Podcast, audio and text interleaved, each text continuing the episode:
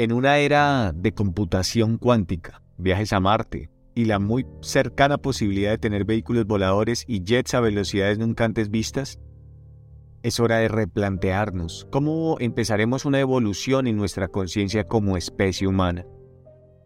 Si bien es cierto que por años el mundo tendía más hacia la autodestrucción y la guerra, hoy por hoy mucho de eso ha cambiado. Y aunque las guerras siguen y muchas poblaciones en algunos territorios siguen aferrados a resistir a una humanidad que coexista en paz y en armonía, la educación digital está jugando un papel importante para que las brechas de desigualdad e información se cierren.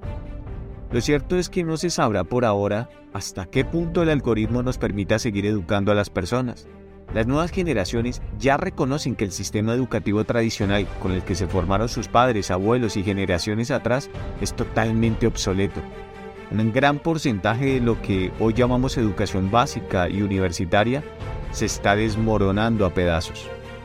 las personalidades más reconocidas de la industria del siglo XXI se han vuelto los mayores críticos de la educación en el mundo y recomiendan trasladarse a una educación digital mucho más consciente y a la vanguardia. Por supuesto, a la vanguardia de las necesidades del mundo, en el día de hoy y del futuro, el algoritmo sigue haciendo su trabajo y el sistema que hoy educa a nuestros niños y futuros profesionales sigue atascado, sobre todo en los países subdesarrollados.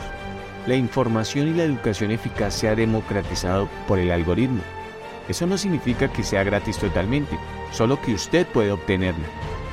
Esta información, estas herramientas y estas estrategias que solo antes alguna parte de la población privilegiada las tenían, ahora las puede obtener usted. Implemente ahora su propio sistema educativo. Avance y no le tenga miedo a la nueva información. Usted ya no vive en una cueva, usted vive en un mundo hiperconectado. Puede ser lo que usted quiera.